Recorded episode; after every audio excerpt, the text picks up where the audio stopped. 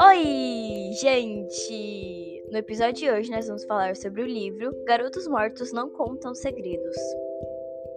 Esse livro foi escrito pelo Mark Miller e tem 66 páginas.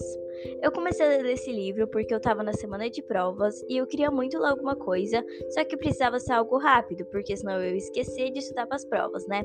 E todo mundo fala muito bem desse livro, então eu resolvi ler por ser um nacional curto e com representatividade e também porque o título chama muita atenção, então eu esperava uma versão nacional e mais curta de Um de Nós Está Mentindo. Mesmo que eu nunca tenha lido Um de Nós Está Mentindo, é como se eu tivesse lido, porque todo mundo falou tanto desse livro que eu sinto que eu achei a história toda. E olha, eu acho que o livro cumpre muito bem esse papel. Esse livro vai contar a história do Tommy quando ele tinha 16 anos e ainda estava no ensino médio. Ele tinha sido adotado há poucos meses e também estudava em escola graças a uma bolsa que tinha recebido. Talvez essa informação seja meio relevante, mas no livro isso não é dito de forma explícita, mas fica meio óbvio que o Tommy é bem nerd, até porque o cara tem uma bolsa e tal, e é bem difícil conseguir isso. E ele acaba se relacionando com o Matt, que eu não sei falar o nome dele direito, que é o tipo estereótipo de garoto popular. Ele joga basquete e tal. Acontece que os dois ficam escondidos juntos, porque o Matt não quer que todo mundo saiba que ele é gay, porque ele é popular e tal, então ele tem uma certa reputação a manter, na cabeça dele, pelo menos. Além disso, os dois também teriam que lutar contra a homofobia que parece ser muito presente na escola deles, embora isso também não tenha sido especificado no livro. Para continuar mantendo a reputação do Matt, os dois só se encontram à noite na escola escondidos de todo mundo. E que escola é essa que não tem um vigia de noite? Tipo, isso obviamente não condiz em nada com a realidade, mas tá, releve-se aqui frente. Os dois se encontram com uma certa frequência, vulgo todo dia.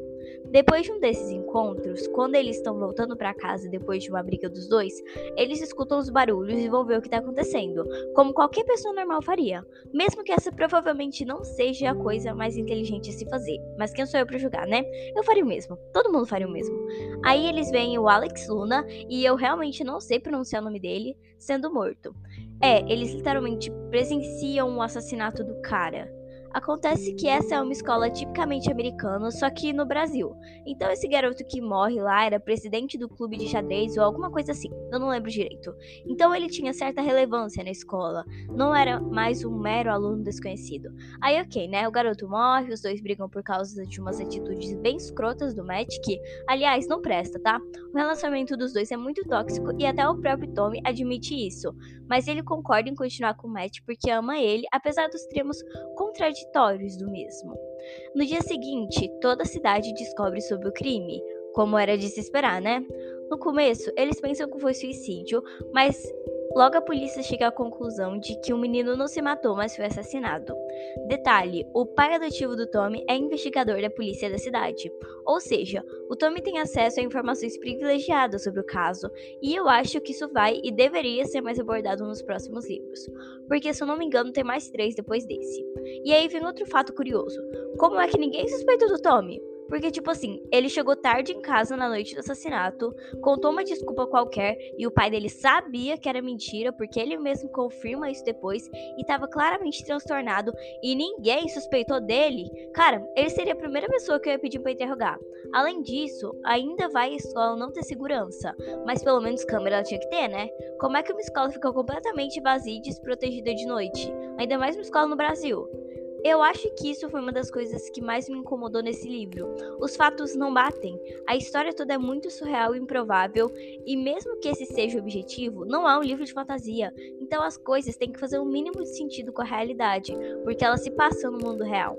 A outra coisa que me incomodou é que o livro é muito curto. Eu achei a ideia da história genial, mas eu acho que seria muito mais bem aproveitado em um livro maior, com pelo menos 100 páginas. Como eu já disse, ele só tem 66.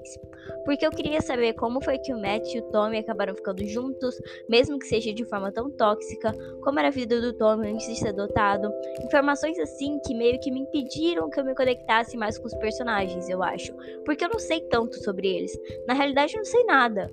Apesar disso, a diagramação do livro é muito linda, mesmo que eu tenha lido pelo Kindle, e eu acho que o livro físico fica mais bonito. As aberturas dos capítulos, a fonte de cada letra inicial e as primeiras páginas ficaram muito legais mesmo. Outra coisa sobre bom sobre o livro é que ele tem nas primeiras páginas os avisos de todos os gatilhos da história, o que eu acho que deveria ser obrigatório para todo livro que vai tratar de assuntos mais pesados, porque não é sempre que você pesquisa e acha tudo, então ter essa informação no próprio livro facilita muito mesmo.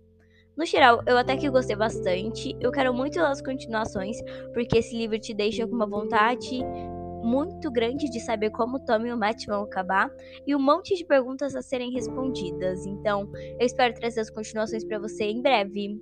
Bom, gente, esse foi o final do episódio. Eu espero muito que vocês tenham gostado. Desculpa por não ter postado antes aqui, como eu disse, eu tava em semana de prova, então foi meio corrido para mim. Mas é isso. Obrigada por quem escutou até o final. Tchau e até o próximo.